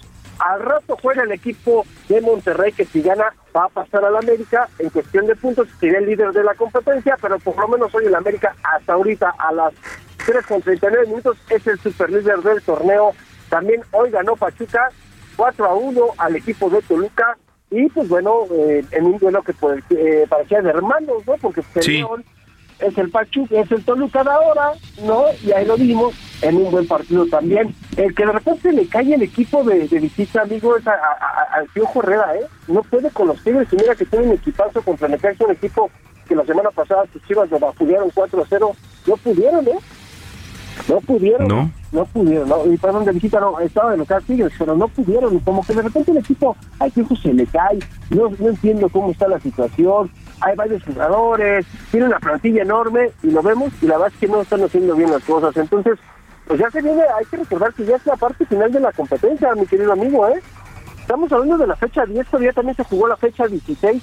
Algunos equipos han adelantado partidos, entonces ya sabemos que son 17 fechas para ver quiénes entran. Y recordando que también ya tenemos un mundial a la vuelta de la esquina. Sí, evidentemente. Y eso es de lo más importante y de lo que se va a estar hablando también.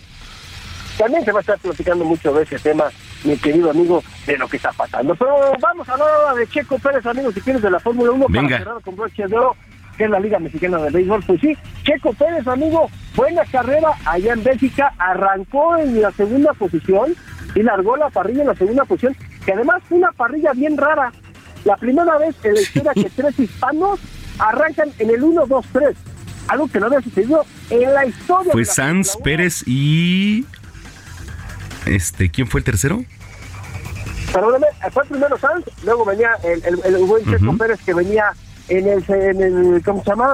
¿En el segundo? puesto para, para arrancar en la, en la parrilla de, de salida Y ahorita, y ahorita tengo, ya me están este, correteando aquí este, este hombre. Bueno, ya, está, está, ya, ya, es que nos- ahora sí que nos atrabancamos todos. Pero bueno, Checo Pérez quedó en segundo lugar, atrás de Max Verstappen, que está volando, amigo. Va a ser muy difícil que los alcancen. Y bien por Checo también. Y bueno, Checo ya está en segundo lugar en el serial de pilotos, mi querido amigo. Ya nada más abajo de Verstappen y va a poder pasar los 200 puntos seguramente este año. Oye, amigo, pues háblanos ya, por favor, de la Liga Mexicana de Béisbol. ¿Qué pasó? ¿Cómo van a pagar? ¿Cómo quedaron los? ¿Cómo Gracias. Eh, se vienen unos agarrones de finales de zona, mi estimado Robert. Los Diablos Rojos del México el día martes reciben a los Pericos de Puebla en un duelo que, digo, perdón, a los, a los Leones de Yucatán, en un duelo que seguramente yo auguro que se vaya por lo menos a seis juegos. Y en la zona norte, los Sultanes de Monterrey eh, van a visitar a los Toros de Tijuana, que va a ser un duelazo impresionante. Entonces, dos finales de zona que seguramente pues esperan llenos espectaculares. Aquí ya en el estadio Alfredo Harp no hay boletos, se agotaron el boletaje, se esperan por lo menos 23 mil personas ahí el, día martes, entonces va a estar muy bueno, estaremos por ahí. Ah, perfecto, señor. Pues es, es lo que lo que podemos tener, ¿no? Bueno. El día de hoy, mi querido amigo, ¿no? Oye, te mando un abrazo. ¿Dónde te sigue la gente que te viene escuchando? Ah, pues pueden eh, encontrar en Twitter, ahí como arroba R San Germán, mi querido amigo. Ahí estamos para todos, para cualquier cosa, lo que quieran platicar. Bueno, te mando un abrazo y nos escuchamos dentro de ocho días. Claro que sí, amigo. Ya me acordé quién es Fernando Alonso, el tercero. Fernando Alonso, sí es cierto, en tercero. Sí, sí, sí, perdóname, pero Gracias, Robert, abrazo. Chao. 3 con 43. Salud con el doctor Manuel Lavariega. Ya está aquí. Ya está aquí en cabina el doctor Manuel Avariega, que por cierto, este anduvo en Cancún, anduvo en, en Lares de los Tigres, and- anduviste por allá. ¿Cómo Anduvimos por allá. Todo bien, todo ¿Cómo, cómo andan los climas por allá? Calorcito. Sí. Muy, muy intenso. Pero también había lluvia, ¿no? Bueno, Ah, de repente, ya ves cómo llueve en Cancún, que llueve Sí. 10 minutos y se quita. sí, ¿verdad? Sí, sí, es cierto. Eh, ¿Qué temazo? ¿Regreso a clases ya mañana? Ya listos, platicabas hace rato en la primera hora del programa Sí. que pues prácticamente estamos ya listos para regresar a clases el día de mañana. Pues primaria, secundaria, prepa creo que ya regresó hace algún par de semanitas. Pero pues el grueso de los alumnos entran mañana. Sí. Y con esto pues se viene concentración de personas, concentración de niños en los salones. Y bueno, el tema del COVID evidentemente ya lo tenemos bien dominado, ya lo tenemos bien platicado, pero con el regreso a clases siempre hay enfermedades que pueden llegar a presentarse y que tenemos que estar muy, muy atentos a ello. ¿Y, y cómo? Porque, bueno, hay este, gripe, ¿no? Las gripas, las diarreas son como las enfermedades más constantes. Ahora que ya empieza a llover, que eh, bueno, vamos a pasar ya a- a- del verano al otoño y bueno, hacia eh, cambios de temperatura y demás. Pero también eh, recuerda que tenemos calor intenso ahora, entonces los piojos son algo que, Ah, sí, que- que es bien constante en los niños, la pediculosis que le llamamos médicamente. Entonces siempre hay una etapa, un brote de piojitos en esta etapa de regreso de los niños. Eh, también las eh, enfermedades exantemáticas, ¿Cómo es como eso? puede ser la varicela, Ah. eh, brotecitos de varicela por ahí, sobre todo en los más chiquitos, pero pues son enfermedades que pueden llegar a presentarse. También conjuntivitis, hace unas semanas platicábamos Sí. de este tema, entonces también es algo que se puede llegar a presentar. Y también algo que a veces pasamos eh, muy eh, o que ni siquiera nos damos cuenta, pero también hay que tener en cuenta la revisión de los ojos en los niños, que es bien importante. Estas no son enfermedades contagiosas, pero muchos niños necesitan lentes y los papás ni siquiera se dan cuenta que necesitan y los chiquitos están que les duele la cabeza o que salen muy cansados y ojo con los lentes con los chiquitos para que les hagan su revisión y que no les falten los lentes y también la salud dental es importantísima. Los niños luego tienen caries, tienen infecciones en las encías y también a veces no nos damos cuenta. Así que, pues bueno, estas enfermedades típicas, la diarrea, las gripas y bueno, estar presente y pendiente también con el tema de estas enfermedades, pues de piojitos y brotes ahí de enfermedades de ronchitas en la piel. ¿Y sabes qué pasa luego que, por ejemplo, en los salones, etcétera, terminan educación física? Y se pasan el agua o el termo y todos están tomando a lo mejor de, de ahí. Entonces puede derivar en Pues muchas enfermedades, ¿no? Sí, enfermedades virales, bacterianas, faringitis, faringoamidalitis, eh, rinofaringitis, también otitis, que son enfermedades principalmente bacterianas, también las virales, eh, por adenovirus o por eh, virus intestinales, que bueno, pueden llegar a generar diarreas. La hepatitis, ¿qué tanto? A mí me dio hepatitis, me contagiaron cuando yo iba en como en sexto de primaria más o menos. Sí, sobre todo la hepatitis A, que es la hepatitis que se transmite por vía fecal oral, pero es bien importante esto que dices. Esos brotes se dan en las guarderías más comúnmente, pero sí puede llegar ahí en los primeros grados de primaria a tener casos de hepatitis. Qué bueno que lo comentas porque también es una condición bien importante. Y bueno, aquí creo que la medida más importante de prevención pues es hablar con los niños, decirles pues que tengan estas medidas de lavado de manos y sobre todo de no compartir alimentos ni tampoco compartir eh, pues líquidos eh, porque pues bueno ahora hemos escuchado de Y el llamado a los padres de familia. Sí, por supuesto. Y sobre todo también sabes que haciendo y aprovechando esto, el llamado a los padres de familia para que las, los lunch también sean saludables, porque ahora el lunch es... eh, la- las papitas, el Sí. jugo de litro de manzana, eh, eh, las, las papitas, un chocolate y un pastelito. Y eso es el lunch de los Híjole. niños. Digo, entiendo que Un un- una, una vez, una vez al mes, pues bueno, podemos hacerlo, ¿no? Pero de repente por los tiempos de los papás no se coordinan y pues terminan mandando lunch todo el ciclo escolar de este tipo. Y bueno, esto pues impacta considerablemente la salud, el peso y el riesgo de diabetes. Sí, Entonces totalmente. podemos hablar de muchísimas enfermedades, pero yo creo que aquí como recomendación es vigilar uno la dieta de los niños dos asegurar de esta asegurarse de estas medidas dietéticas eh, para que sea una alimentación balanceada asegurar estas medidas higiénicas para que laven sus manos con agua y con jabón y sobre todo recomendarles que no compartan alimentos para disminuir el riesgo de contagios y también pues vigilar la salud en general la boca, los ojos, los oídos, que estén pendientes de que no salgan ahí estos brotes de, de- de- de piojos y sobre todo pues que también estén muy atentos a su salud en general. Tus redes sociales, Tocayo. DR Lavariega Sarachaga como doctor abreviado, ahí me encuentran eh, pues prácticamente en todas las redes Y en. Google. En Google, por todos lados estamos. Muy bien, gracias Tocayo. Un gusto. Es el doctor Manuel Lavariega aquí en Zona de Noticias cuando son ya las 3 de la tarde con 49 minutos. ¿Qué más es posible con Katia Castelo?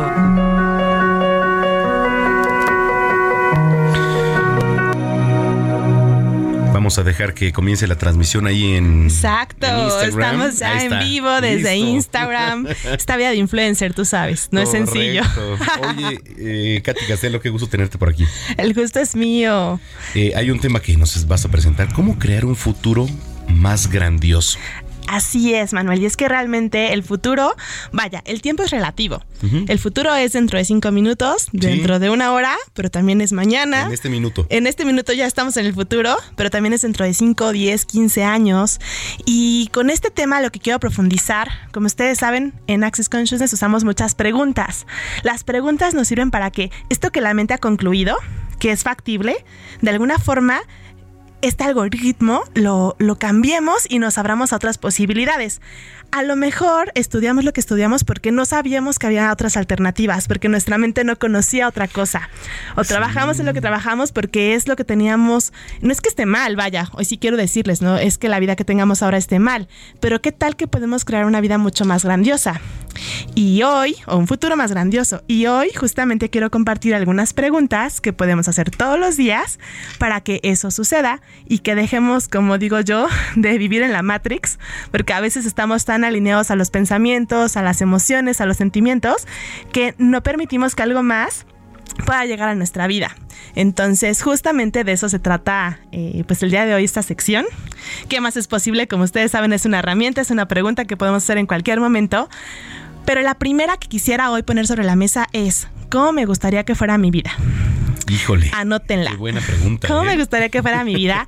Sin expectativa es más bien eh, para percibir más aquello que la mente no ha reconocido. Les confieso que fue la pregunta que yo empecé a hacer antes de entrar a este programa. Yo preguntaba todos los días, ¿cómo me gustaría que fuera mi vida? Y llegó la oportunidad de colaborar aquí y por supuesto que si tú me hubieras preguntado hace un año si iba a estar aquí en el programa, no lo hubiera creído.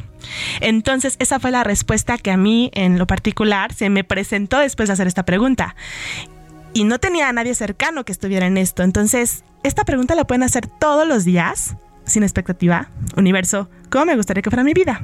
Y estén atentos a las respuestas, porque entonces cuando llegue ese momento de paz, de tranquilidad, de expansión, van a decir, claro, así es como quiero que sea mi vida, así es lo que quiero elegir. Porque además, Manuel, todo el tiempo estamos eligiendo. Esa es la segunda Siempre. pregunta. Justo, ¿qué puedo elegir para crear una vida más grandiosa? Entonces, anótela también, que puedo elegir para crear una vida más grandiosa. Ok. Y eso va desde las elecciones tan cotidianas, como a quién vas a ver el día de hoy, qué vas a comer, hasta cosas más relevantes Porque en tú tu vida. tienes ya algo como de protocolo, ¿no? Oye, saliendo de aquí voy a ir con alguien. Claro, exacto. Mira. Tú ya tienes como tu plan y está perfecto, o sea, pero justo es que voy a elegir hoy para crear una vida más grandiosa. Y eso me lleva a la tercera pregunta, que a lo mejor aquí es donde vamos a tener mucho más conciencia, es, si elijo esto hoy, ¿cómo será mi vida en cinco años? En cinco. En 5, 10, 15, te puedes ir al tiempo que tú quieras, pero eso, ¿qué es lo que hace? Es como tener un panorama mucho más amplio de la información, como conectar con tu percibir y, y justamente elegir con conciencia. No es que esté bien o esté mal, pero si elijo esto hoy, ¿cómo será mi vida en 5 años? Y entonces a lo mejor no elegiríamos lo que elegimos si realmente nos hiciéramos esta pregunta todos los días. Y con base a eso es que estamos creando nuestro futuro. Y ya lo decíamos, el tiempo es relativo, el futuro puede ser en una hora. Sí, ¿No? en una hora. Así Oye, se nos ve el tiempo, pero la gente que te viene escuchando ahorita, ¿dónde te puede seguir? Claro que sí, me pueden encontrar en Instagram como arroba soy Katia Castelo para escuchar de este y muchos temas más. Muy Un bien. gusto como siempre estar acá con ustedes. No, muchísimas gracias. Y gracias a ustedes ya nos vamos, con esto nos despedimos, broche de oro como siempre. Y les agradecemos su preferencia, mañana eh, los invito, mañana voy a estar en televisión en punto de las 9 de la noche, ahí Canal 8, ahí los espero. Y bueno pues que tenga excelente semana, yo soy Manuel Zamacona, arroba Zamacona al aire, pásela bien. Y hasta entonces. Yeah, yeah. Yeah, yeah. Mm, baby, no me llames que yo estoy ocupada. Olvidando tus males. Yo decidí que esta noche se sale. Con toda mi moto, mami. Con todas mis yales. Y ando despechada.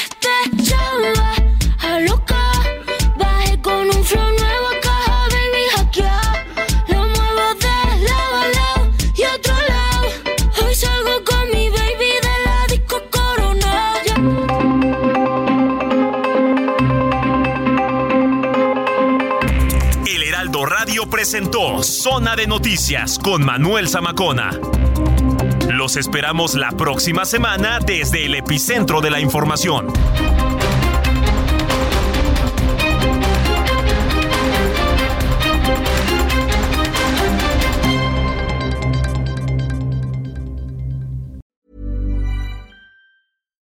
Would you like to look five years younger? In a clinical study, people that had volume added with Juvederm Voluma XC in the cheeks perceived themselves as looking five years younger at six months after treatment. Look younger, feel like you. Add volume for lift and contour in the cheeks with Juvederm Voluma XC. Reverse signs of aging by adding volume to smooth laugh lines with Juvederm Volure XC. For important safety information and to find a licensed specialist, visit juvederm.com. That's J U V E D E R M.com. Not for people with severe allergic reactions, allergies to lidocaine, or the proteins used in Juvederm. Common side effects include injection site redness, swelling, pain, tenderness, firmness, lumps, bumps, bruising, discoloration, or itching. There's a risk of unintentional injection into a blood vessel, which can cause vision abnormalities, blindness, stroke, temporary scabs, or scarring. Talk to a licensed specialist to find out if it's right for you.